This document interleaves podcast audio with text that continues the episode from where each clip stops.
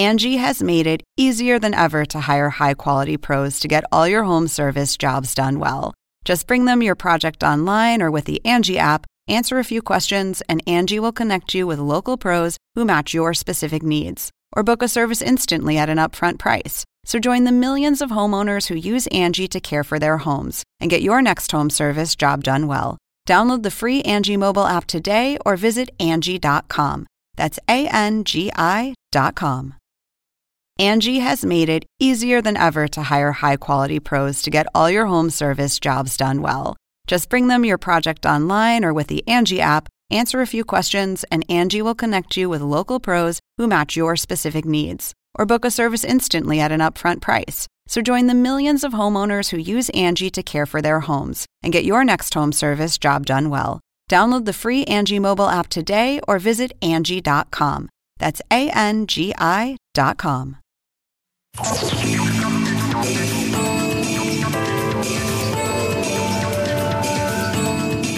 Hola, ¿qué tal? ¿Cómo les va? Soy Andrés Oppenheimer. Gracias por estar con nosotros. Hoy vamos a tener un super programa.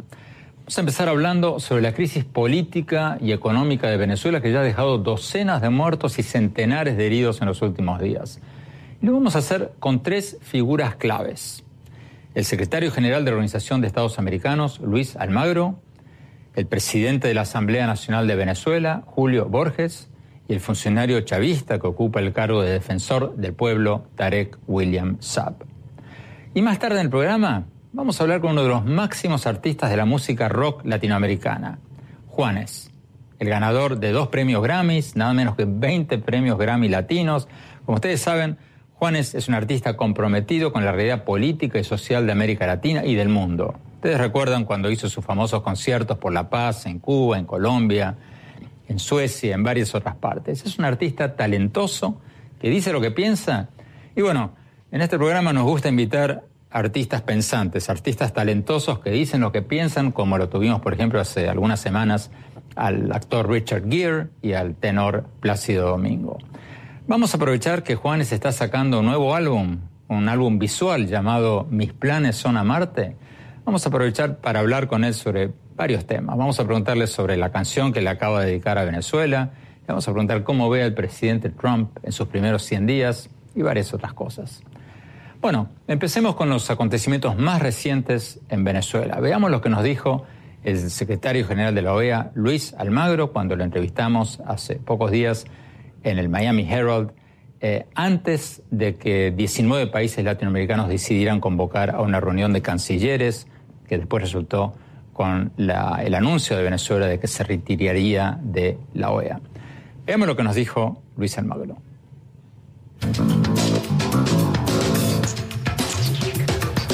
Señor secretario general de la OEA, Luis Almagro, gracias por estar con nosotros.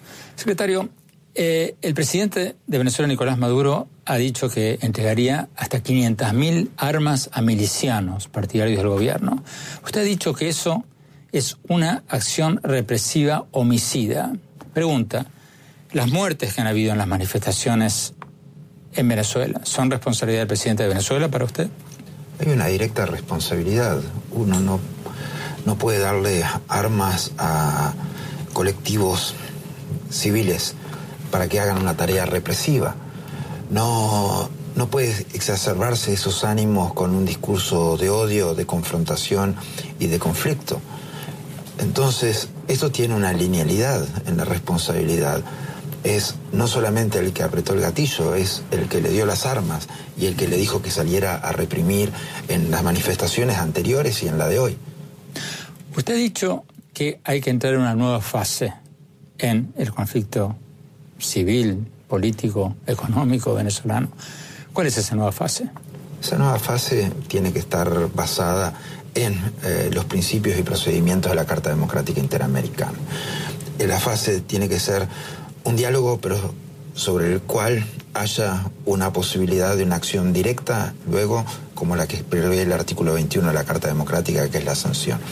Pero al día de hoy, lo fundamental es la redemocratización del país. Todo el mundo se ha aprobado en la, resolución en el Consejo Permanente que hay una alteración del orden constitucional del país, que ese país necesita ser redemocratizado. La única manera de redemocratizar un país es con elecciones generales. Este debería ser el movimiento que debe buscar el sistema político venezolano hoy. Usted pronunció la palabra diálogo. La oposición venezolana dice que el diálogo de UNASUR y del Vaticano, encabezado por el expresidente Rodríguez Zapatero de España, ha sido un chiste.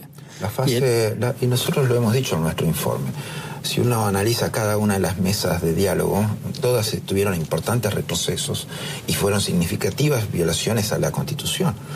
La, la mesa 1, que para resolver los temas institucionales del país, ergo para devolver poderes a la Asamblea Nacional significó que la Asamblea Nacional perdiera cuatro o cinco nuevos poderes, recibir las rendiciones de cuentas del, del Ejecutivo, este, el nombramiento de los eh, eh, integrantes del CNE la aprobación del presupuesto, sus fueros y prerrogativas. En la mesa 2 no hubo... Bueno, entonces si, el diálogo anterior no funcionó, o fue un chiste, como dice la oposición, lo que pasa es que es, también ese esquema que se había, eh, y nosotros lo hemos señalado, el, país necesita ser redemocratizado y a, partir de la redemocratización del país obviamente establecer las variables de diálogo.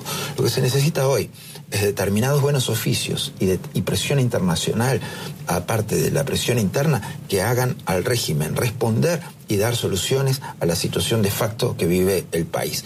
Y que como todas las dictaduras que hubieron en el pasado en el continente, tenga que dejar su lugar a un gobierno democrático. Eso es lo que necesita el país. Rodríguez Zapatero y los dos que lo acompañaron, el presidente, el expresidente Leonel Fernández y el expresidente Torrijos, ¿podrían ser parte de esos buenos oficios o ya pasó esa etapa?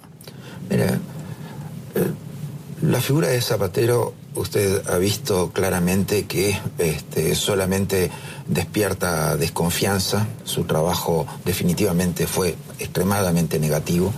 Eh, no pongo a los demás mediadores, a Torrijos y a Leonel Fernández, en, el mismo paquete, este, y creo que una, unos buenos oficios en determinado momento basado en el trabajo de ex presidentes todavía en alguna instancia puede ser necesario. Pero hoy lo que se necesita es decirle a Venezuela que la comunidad internacional va en serio respecto a que es necesaria la redemocratización del país.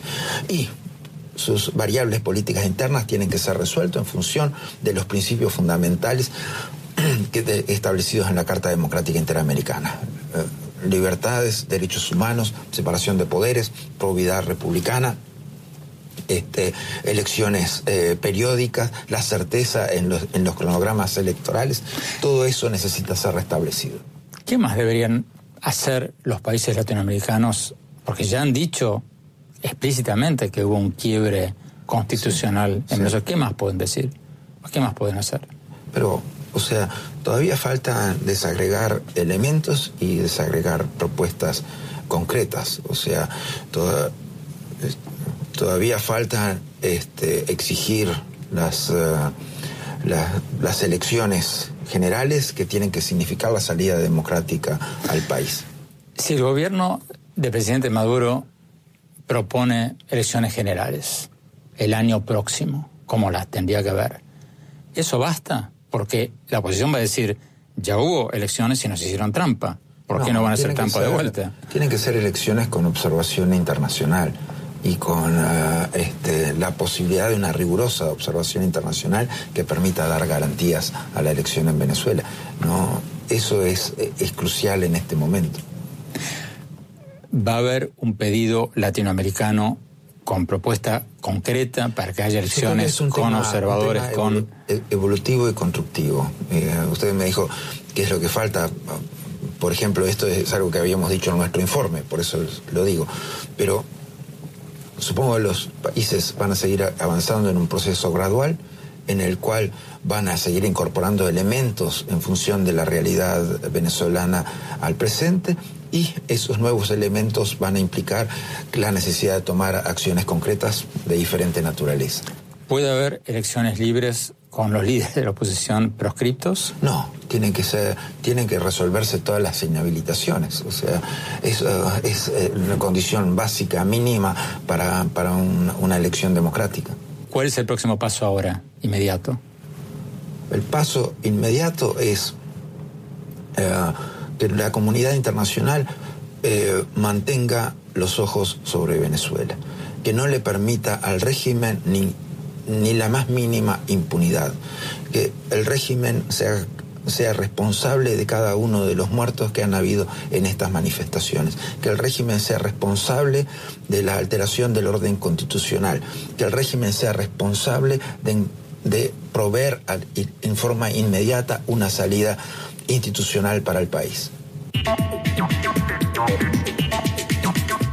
Después de hablar con el secretario general de la OEA, hablamos con el funcionario chavista Tarek William Saab, que ocupa el cargo, el importante cargo de defensor del pueblo en Venezuela. Hablamos con el doctor Saab pocas horas antes de que su hijo, Ibram Saab, sorprendiera al mundo con un video denunciando lo que él calificó de la ruptura del orden constitucional en Venezuela, lo que calificó de la brutal represión policial y pidiéndole a su padre, que reflexione sobre su posición actual. Veamos lo que nos dijo el defensor del pueblo Tarek William Saab.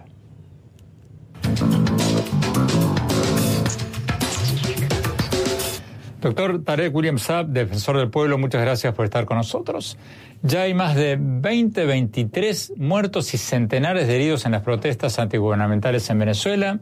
El secretario general de la OEA, Luis Almagro, nos acaba de decir que estas muertes son responsabilidad directa del presidente Nicolás Maduro. ¿Cierto o falso?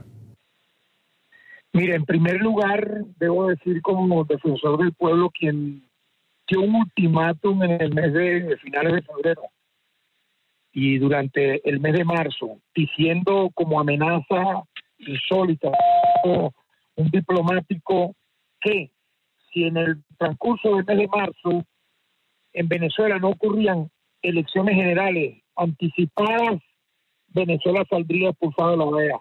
¿Quién dijo eso? Cualquiera pudiera pensar que fue un tuitero anónimo de, cualquier medio global venezolano con una cuenta falsa. No, lo dijo el secretario general de la OEA. Lanzó una amenaza y para mí una orden prácticamente de ataque del inicio no, no de manifestaciones pacíficas que las defiendo, las apoyo. Y en los casos donde ha habido enfrentamientos por parte de civiles contra otros civiles, como ocurrió en muchos casos, manifestantes armados, pequeños focos que llegaron a matar personas, como por ejemplo, desde un edificio arrojaron un objeto contundente y mataron de manera premeditada a una señora. En el Táchira, desde un edificio, una persona disparó matando a una joven. Y así ha ocurrido en otros lugares. No he condenado, como también he condenado los impropios en algunos otros casos de funcionarios policiales para supuestamente en el marco de, contener una alteración de orden público hayan hecho uso indebido de su arma de fuego. Eso está procesado, eso está dicho, eso está comprobado de cómo hemos actuado y las personas que han cometido estos hechos punibles están presas. Eh, ha sido matado también un guardia nacional con un tiro en la cabeza. Un coronel de la Guardia Nacional ha sido disparado todo por con dos balazos por tratar de contener manifestantes armados. Por lo tanto, yo infiero que la orden, el ultimátum, la amenaza de iniciar toda esta cadena de disturbios, no me refiero a, a manifestaciones pacíficas, las hizo el señor Almagro cuando él de manera indebida, siendo un extranjero, un uruguayo, desde la poltrona de aire acondicionado de su oficina en Washington, lanza una amenaza jamás vista en país alguno por un diplomático, de decir que si como él como él quería, si como yo quiero, siendo yo Almagro, no se dan las elecciones que yo quiero en 30 días, Venezuela está expulsada de la OEA. Queremos agradecer al doctor Saab por contestar nuestra llamada, por estar en nuestro programa. Queremos eh, reconocer que siempre lo hace, a pesar de que, como ustedes saben, CNN está censurada en Venezuela, eh, no sale al aire eh, por orden del gobierno, y a pesar de que ni el presidente Maduro ni la canciller Delcy Rodríguez han respondido a nuestros repetidos pedidos para entrevistar, los que siguen, por supuesto, en pie. Y para ser justos, para dar a conocer todos los puntos de vista, aclaremos también que la oposición en Venezuela rechaza la idea de que el secretario general de la OEA sea responsable siquiera de la manera más remota por estas protestas en Venezuela. Según dice la oposición, el régimen venezolano siempre trata de justificar sus atropellos a la Constitución a factores externos, como la OEA o el imperialismo o el propio Almagro. Pero los líderes opositores dicen que ya quedan poquísimos en Venezuela que creen en esa cantilena y citan encuestas que dicen que el 80% de la población quiere un cambio de gobierno. Nos están pidiendo corte. Cuando volvamos, vamos a ver lo que nos dijo el presidente de la Asamblea Nacional de Venezuela, Julio Borges, sobre esta escalada de la violencia en Venezuela. No se vayan, ya volvemos.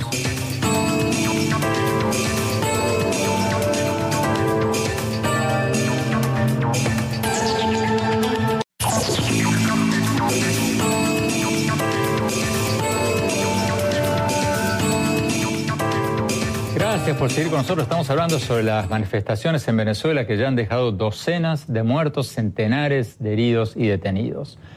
Vayamos a Caracas, donde hace pocas horas hablamos con Julio Borges, el presidente de la Asamblea Nacional de Venezuela.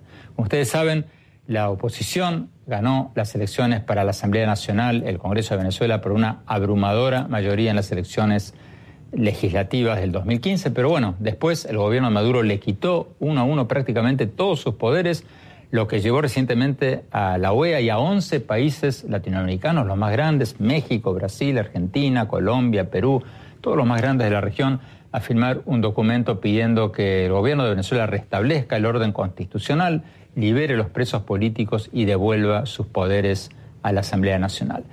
Veamos lo que nos dijo el presidente de la Asamblea, Julio Borges.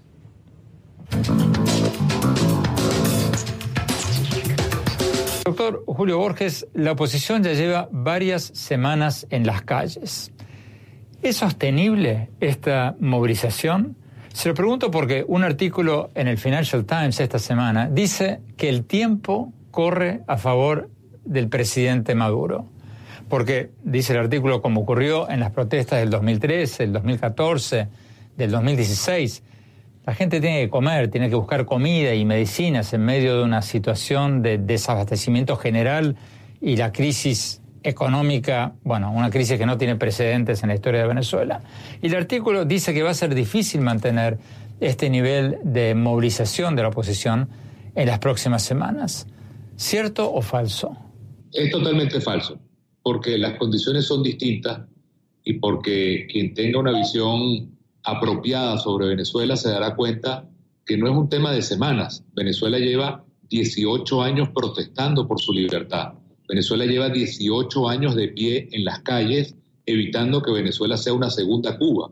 Y hoy que tenemos condiciones mucho más favorables, no solamente a lo interno, como han sido, por ejemplo, posiciones como la, de, la fiscal, que se ha desmarcado y que tiene una posición constitucional en este momento, o posiciones dentro de la Fuerza Armada que apuntan hacia más constitucionalidad, también está todo el tablero internacional que está absolutamente comprometido con la democracia en Venezuela.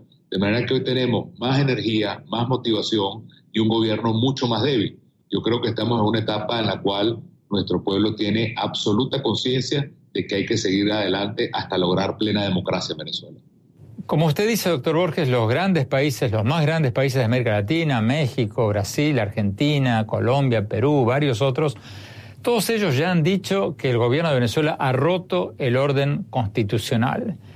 Ahora, ¿alcanza eso? ¿Alcanza el apoyo actual de los países latinoamericanos que ustedes han recibido? Bueno, ahí hay un paso, hay un paso adicional que hay que dar, Andrés. Ha habido un apoyo total en Mercosur, en los países de UNASUR. Ahorita Argentina asume la presidencia de UNASUR. Eh, los Estados Unidos han tenido posiciones importantes, la Unión Europea también. Pero el paso que falta es que los presidentes en persona articulen un grupo de presidentes o de países amigos que verdaderamente presione finalmente para que se logre en Venezuela el desenlace democrático y constitucional y pueda entonces darse lo que el país quiere, que son unas elecciones libres.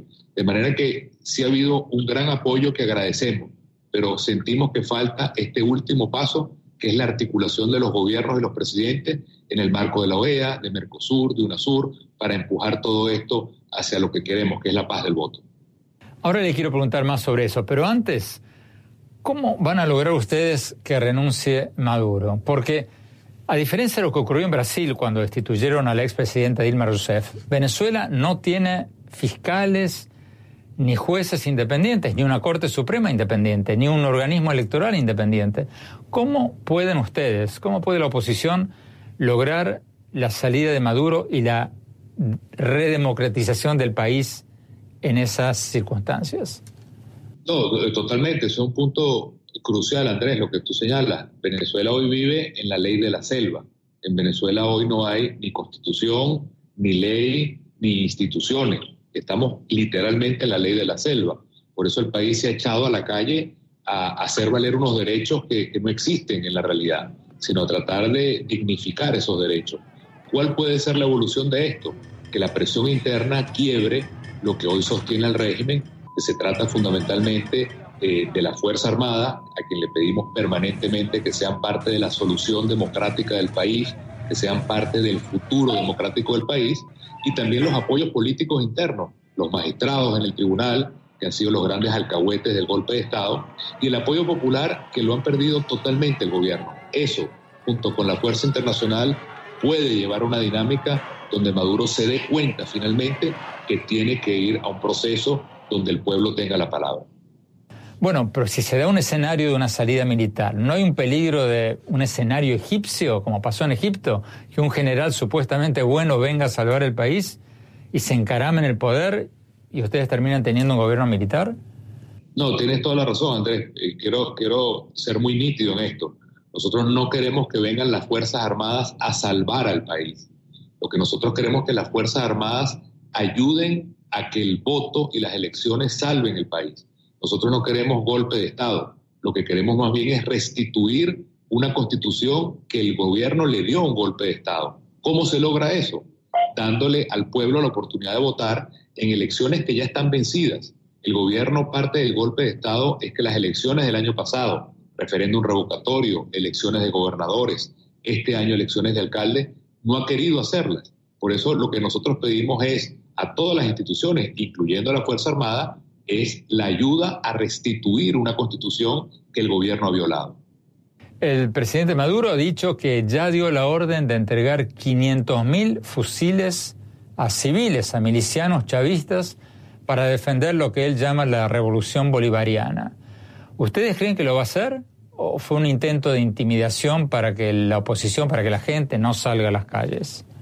Andrés, yo, en, en, las últimas horas y en los últimos días he tenido la oportunidad de hablar con la mayoría de los cancilleres de la región, he tenido la oportunidad de hablar también con bastantes presidentes de la región y ese punto que tú señalas es el que sale en todas las conversaciones con mayor preocupación. El hecho de que Maduro diga que va a repartir armas a los milicianos y lo otro son los grupos paramilitares que el gobierno mantiene con total impunidad. Es importante que la región sepa que todas esas armas que sí existen van a terminar en el mercado negro asesinando ciudadanos de Colombia, asesinando ciudadanos de Panamá, asesinando ciudadanos de Perú, de Brasil, y eso al final son armas que hoy matan a un venezolano, pero mañana van a matar a un policía y pasado mañana van a matar a un efectivo del ejército venezolano. De manera que uno de los temas más graves que tenemos ahora porque habla de un Maduro que tiene que recurrir a la fuerza bruta, a los grupos paramilitares, para tratar de defender un gobierno que está totalmente vencido. A ver si lo entiendo. Usted dice que quienes reciben esos fusiles lo que van a hacer es venderlos. Totalmente. en Venezuela eh, existe un mercado de armas, un mercado negro de armas inmenso. Lamentablemente en Venezuela todos los días matan a un militar o a un policía para quitarle las armas y venderlas en el mercado negro. Esa es la historia de siempre estos proyectos que terminan en esta locura armamentista. Tan es así, Andrés, que el presidente Santos envió a la canciller a la ONU para prender las alarmas de lo que significa este proceso de armar milicianos y de armar grupos paramilitares. Es un tema, como te digo, de mayor preocupación de los presidentes y de las cancillerías en la región.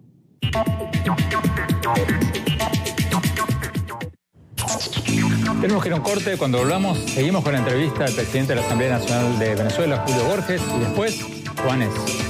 Ya volvemos, no se vayan.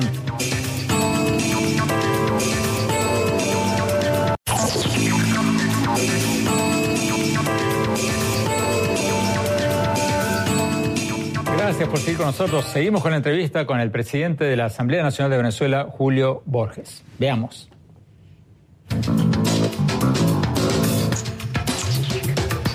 Doctor Julio Borges, el presidente Nicolás Maduro está ofreciendo un nuevo diálogo para normalizar el país y ofrece elecciones regionales. Pero bueno, ustedes mismos han dicho que el diálogo anterior fue un chiste. Si el gobierno ofrece un calendario electoral con elecciones regionales este año y las elecciones presidenciales a fines del año que viene, cuando vence el periodo presidencial de Maduro, ¿ustedes aceptarían? No es suficiente. No es suficiente eso porque recordemos que la génesis de todo esto ha sido el golpe de Estado. Hay un problema también eh, central a todo esto que originó el apoyo del mundo entero y es el tema de que se ha cerrado prácticamente por la fuerza el Parlamento. Yo soy presidente de la Asamblea Nacional, pero es un Parlamento que tiene en este momento la intervención del gobierno, la nulidad de todos sus actos, ni siquiera puede llevar a cabo su administración. Es un Parlamento que está contra la pared ese es un punto fundamental. Así como queremos elecciones libres, queremos un parlamento que funcione. Este parlamento es el parlamento que más votos ha tenido en la historia de Venezuela. Y hay un tercer punto, la libertad de nuestros presos políticos y que no haya inhabilitados en Venezuela. En las últimas elecciones presidenciales hubo un Consejo Nacional Electoral, un organismo electoral claramente favorable al gobierno, al presidente Maduro. ¿Qué pasa si el gobierno permite elecciones y el Consejo Nacional Electoral, este organismo supervisor de las elecciones, nuevamente no permite observadores extranjeros creíbles. Bueno, Andrés, eso es un tema muy importante porque una de las cosas en las cuales nosotros tenemos mucha claridad es que a pesar de que nosotros podamos tener un CNE eh, que tiene unas reglas de juego que uno pueda verificar, tenemos al mismo tiempo unos rectores del CNE totalmente parcializados. Por eso para nosotros sí es un punto de honor que cualquier proceso electoral tenga observación internacional antes, durante y después, como lo hace la OEA o como lo hace la Unión Europea. Todo proceso de redemocratización de un país requiere un mediador o mediadores. ¿Ustedes siguen confiando en el Vaticano tras la última mediación del Vaticano y UNASUR? Bueno, por, eso yo he insistido en, en las preguntas que tú has hecho, Andrés, en que el paso final que, necesitamos en América Latina es una, una, presencia más fuerte de cancillerías y de presidentes. Cualquier oferta que haga el gobierno, si no tiene las garantías de gobiernos de la región, de los países más importantes, de los países más cercanos, de los países que más les duele lo que está pasando en Venezuela, va a ser cero confianza para el país. Imprescindible que haya la garantía de gobiernos que, que velen por el cumplimiento de todas estas situaciones. En el caso del Vaticano, el secretario de Estado, el cardenal Parolín, vivió en Venezuela, conoce la realidad venezolana y es una persona totalmente comprometida con Venezuela. De manera que sí creo que a nivel de garantías lo importante es que intervengan gobiernos, pero eh, la presencia del Vaticano es una presencia de buena fe y lamentablemente, como lo demuestra la carta de Parolín, el gobierno se burló de ellos. Usted nos decía hace unos minutos que hace falta un grupo de países amigos para mediar en Venezuela. ¿Quiénes podrían ser? ¿Usted ha hablado con alguno de ellos? Bueno, yo, yo, yo diría lo siguiente, Andrés, más que, más que mediar, en este momento lo que se necesita es garantizar que el gobierno cumpla con la Constitución. Las cosas que está pidiendo el pueblo venezolano no son temas que se deban negociar, sino son temas que se deben cumplir. Cuando nosotros pedimos elecciones, son elecciones que están vencidas o incluso la posibilidad de tener elecciones generales, son cosas que se pueden hacer. Cuando nosotros hablamos, por ejemplo, de que haya la libertad de los presos políticos, son temas que no necesitan ninguna medida extraordinaria, sino que eh, es simplemente el hecho de tener la voluntad política de hacerlo. Y en el caso de la Asamblea Nacional es lo mismo. Se trata de cumplir la Constitución y que la Asamblea tenga la plenitud de sus poderes como fue electa por el voto popular de 14 millones de venezolanos. Entonces creo que es un momento más no tanto de negociar, sino de garantizar que se cumpla lo que está en la Constitución.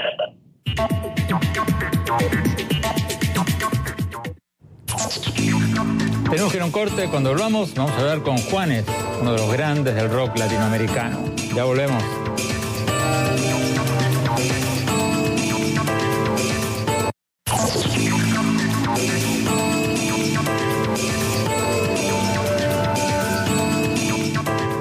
Muchas gracias por seguir con nosotros y muchas gracias a ti, Juanes, por nos tenías abandonado. Hace más de un año que no te veíamos. Aquí estoy, encantado de estar contigo de nuevo. Muchísimo. Estaba trabajando, estaba trabajando. No, no, ya veo, ya veo, ya vamos a hablar de eso. Eh, Juanes, eh, para quienes acaban de aterrizar de Marte y eh, no están familiarizados con los últimos éxitos de Juanes, bueno, Juanes una de las máximas estrellas del rock latinoamericano, ganó dos premios Grammys, 20 premios Grammy latinos, tiene nada menos que 12 millones de seguidores en Twitter, que envidia, y 9, casi 9 millones de seguidores en Facebook. Juanes, antes de hablar de tu nuevo álbum visual, y quiero que me expliques después qué es eso de un álbum visual, eh, vi que dedicaste una canción a Venezuela el 19 de abril, el día de las protestas de que la mega protesta opositora en Venezuela. ¿Qué fue eso? Bueno, para mí Venezuela es un país muy importante. Yo creo que la, primera vez que yo salí de Colombia, incluso fui a, Caracas al Festival de Nuevas Bandas. Entonces es un país que siempre me dio la mano. Yo recorría Venezuela en carro, literalmente.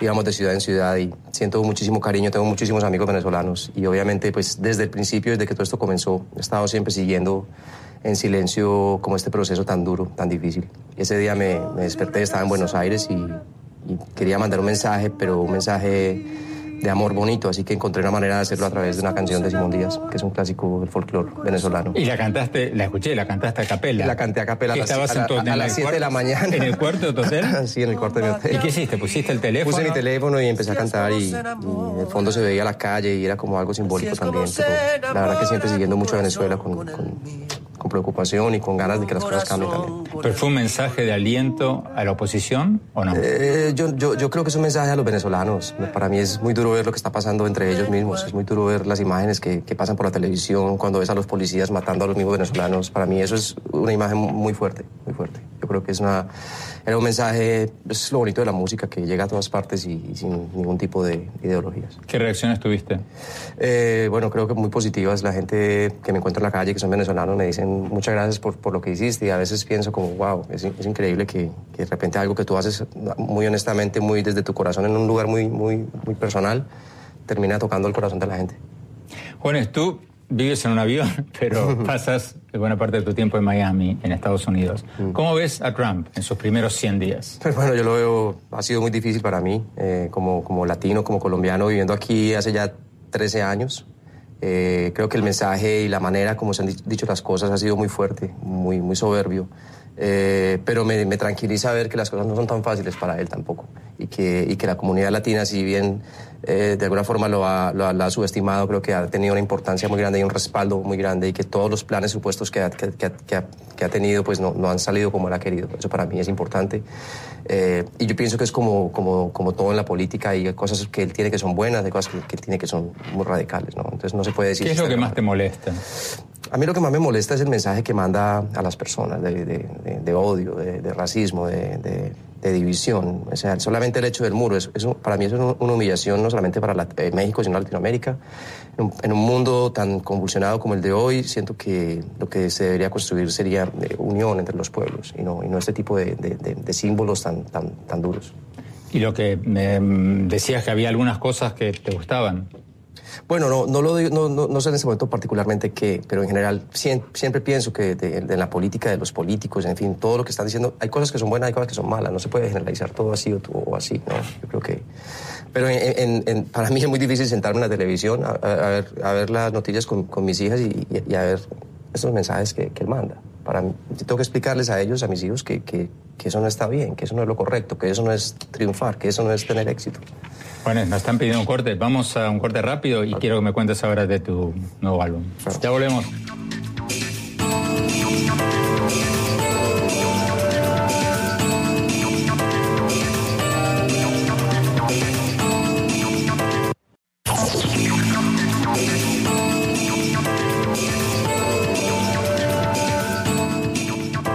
Gracias por seguir con nosotros. Tenemos el placer de tener con nosotros a Juanes, uno de los grandes de la música rock latinoamericana, ganador de dos premios Grammys, 20 premios Grammy latinos, un hombre comprometido con los temas sociales de su tiempo, de nuestro tiempo. Acaba de sacar un álbum visual. Ahora quiero que me expliques qué es eso. Algo muy innovador llamado Mis planes son amarte. ¿Qué, es, un álbum? ¿Qué, diferencia hay entre un álbum visual y un video? Bueno, un video es, una, una, canción solamente. Un álbum visual son todas las canciones del disco con todos los videos. En este caso, de mi disco son, son videos conectados entre sí con puentes narrativos. Entonces es como una especie, de, digamos, de película, por así decirlo, aunque técnicamente no es la película, es un álbum visual. Entonces es como una especie de lo que hizo Pink Floyd en los 70s con The Wall, o lo que hizo Beyoncé hace un año o dos años con, con, Lemonade y Frank Ocean también. En este caso la diferencia es que hay una línea narrativa y es la historia de un astronauta colombiano que aterriza en tiempos actuales en Medellín buscando a una diosa indígena. Entonces toda esta historia bueno, ocurre. Lo, lo, vi, lo vi y te vi a ti con traje de, astronauta. ¿De, dónde sacaron ese traje de, astronauta? Bueno, todo esto lo, diseñaron en México, el departamento de arte con el que trabajamos en Zapatero Films y fue la verdad que una experiencia increíble. ¿Pero es un traje en serio? Sí, es un traje en serio, claro que sí. ¿Un traje de astronauta en serio o lo hicieron? No, lo hicimos, lo hicimos ah, para, para, para el visual y fue muy emocionante pues porque desde pequeño siempre había soñado vestirme como un astronauta y fue muy divertido. Una vez ya me puse el traje, me puse el casco y no podía respirar, ya, la cosa era complicada. ¿Pero cómo hiciste? Pero bueno, no, hacíamos las escenas, eh, me tenía que quitar el casco, esperar a que cuadraran las luces, ponerme el casco y lo más rápido posible de hacer la escena porque se empañaba el vidrio, lo sabes. bueno, ¿y la historia la escribiste tú? Y la historia la hicimos entre Rebeca León, que es mi manager, Cacho López, el director, y, yo. Hicimos la conceptualización de, este personaje que se llama Javier, que, que, es un arqueólogo que tiene estos sueños constantes sobre, sobre este viaje en el tiempo y el espacio, buscando el amor eterno. Un astronauta colombiano. Sí, así es. así es. Esto eh, ¿qué es? ¿Es un disco que está a la venta? Sí, el, álbum sale con, con, las 12 canciones, los 12 videos, y está a la venta ya, exactamente. Y aparte vi que hay, va, a ser eh, pasado por HBO. O... Sí, va a haber un especial en HBO Latino donde se va a pasar el, el, mismo disco tocado en vivo. ¿no? Aquí hicimos en Miami un show donde, donde grabamos las canciones en vivo y un documental también sobre Medellín y mi, mi, casa, mi madre, mis amigos del colegio, la casa donde crecí, en fin, la parte más humana de las, de las canciones. Juanes, ¿por dónde ves el, el, tu futuro, el futuro de la música? Recién en el, en el corte estábamos hablando de un tema que nos apasiona a ambos, que son los robots y la automatización y todo eso, cómo beneficia y amenaza mm. nuestros trabajos. ¿Cómo ves tu mundo, la música de acá a 5 o 10 años? ¿Cómo ves tu futuro? ¿En los videos? ¿En, en, estos álbumes visuales? ¿En, ¿Por dónde va a ir la música? Yo, yo, lo, yo, lo, yo, lo, veo totalmente audiovisual. Hoy, hoy en día consumimos la música en las tabletas, en los teléfonos, cada vez más. Hay plataformas digitales como Spotify, como Deezer, que eh, consumen la música cuando tú quieres, a la hora que quieres. Eh, obviamente la radio y la televisión siempre van a ser muy importantes y unas patas de la mesa muy, muy, muy claves, pero, pero cada vez hay más forma de, consumir la música de muchas diferentes maneras. Y yo siento que la parte visual es clave. Hace unos meses tuvimos en el programa Andrea Bocelli. Mm. Y nos dijo algo, a mí por lo menos me, mm. sorprendió, me pareció una cosa muy inteligente. Me dijo, hay una saturación de música que nos está anestesiando el oído. Vamos a un restaurante, boom, boom, boom, o sea, nos atropellan con música. Hasta en el dentista tenemos música, en el auto tenemos música. Entonces él dice que tanta música nos está anestesiando el oído y nos está impidiendo apreciar la buena música. ¿Estás de acuerdo con eso? Sí, a mí me, pasa algo, digamos, similar, es, que la música hoy en día se consume tan rápido y tan, tan digamos, eh, efímeramente, que, que pierde la importancia del valor de la obra. Es decir, hoy en día ni siquiera ya la gente hace discos, ya es canción por canción, la canción dura tres meses, chao, hasta luego, y la próxima canción, y, sacas canciones cada, cada, mes, cada dos meses, y casi que la gente no volvió a pensar en, el, en, la obra completa, es como si tú sacaras solamente un capítulo de un libro, es decir, la, obra completa es lo importante. Por eso creo que la parte audiovisual de este, de este álbum visual es darle otra vez la dignidad a la obra como tal a poder contar una historia con diferentes canciones, donde tú te dediques a un tiempo a grabar y a componer y lo hagas con Y apreciarlo. Y apreciarlo, absolutamente. Yo lo vi, lo escuché y realmente está bueno. Te, felicito, Juanes, y, que no pase otro año antes de, antes de verte. Muchísimas gracias. Gracias por venir. A ti. Vamos a un corte y mis conclusiones sobre lo que hablamos hoy sobre Venezuela. Ya volvemos.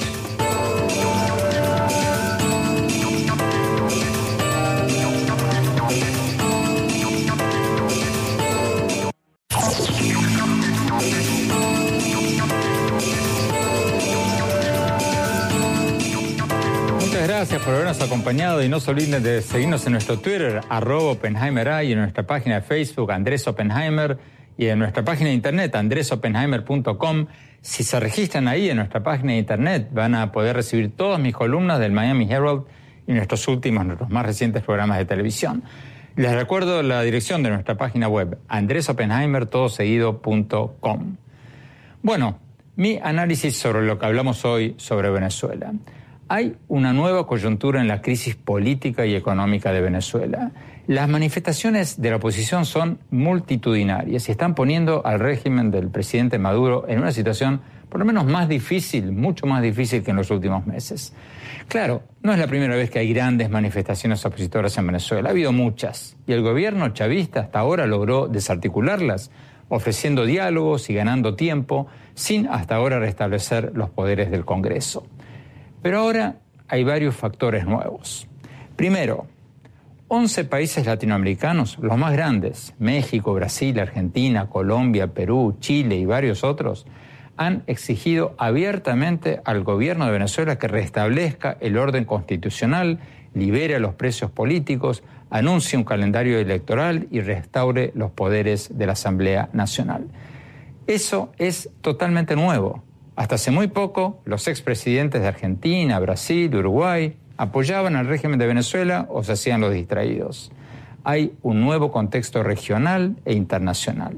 Y el anuncio del presidente Maduro de que dará 500.000 armas, 500.000 fusiles a civiles chavistas está causando todavía más preocupación entre los países vecinos, porque muchos temen no solo que haya más violencia y más muertos en Venezuela, sino que haya más refugiados en otros países y que muchas de estas armas sean vendidas en el mercado negro y terminen en sus propios países. Segundo, la OEA se ha vuelto más activa en el caso de Venezuela bajo el mando de Luis Almagro, y eso es nuevo. Y Venezuela, que ya ha sido suspendida de Mercosur, anunció hace pocos días que ahora se va a retirar de la OEA ante la posibilidad de ser suspendida. Eso es nuevo y deja al gobierno de Maduro más aislado diplomáticamente. Tercero, la oposición está más unida que antes. Ha estado bastante desunida en los últimos tiempos. Ahora parecería ser que están más unidos y parecen estar decididos a no entrar en otro diálogo con el gobierno que no vaya de la mano de la restitución de los poderes constitucionales de la Asamblea Nacional y de un calendario electoral y de elecciones libres con observadores internacionales creíbles. El líder opositor Enrique Capriles nos dijo en un programa reciente que no nos vamos a dar otra vez con la misma piedra, hablando de un diálogo que no conduzca a nada. Y cuarto, y finalmente, a diferencia de lo que pasaba en años recientes, el gobierno no tiene mucha plata para repartir. A pesar de ser uno de los países más ricos del mundo en petróleo, la economía de Venezuela se ha desplomado. Según las instituciones financieras internacionales, Venezuela es el país con la peor crisis económica de América Latina y la inflación más alta del mundo. Nadie sabe cómo va a terminar todo esto. Mañana puede pasar cualquier cosa, pero hoy por hoy el gobierno del presidente Maduro está a la defensiva a nivel nacional e internacional. Vamos a seguir todo esto muy de cerca y ojalá que termine el derramamiento de sangre en ese país tan, pero tan hermoso que es Venezuela. Gracias por habernos acompañado. Hasta la semana próxima.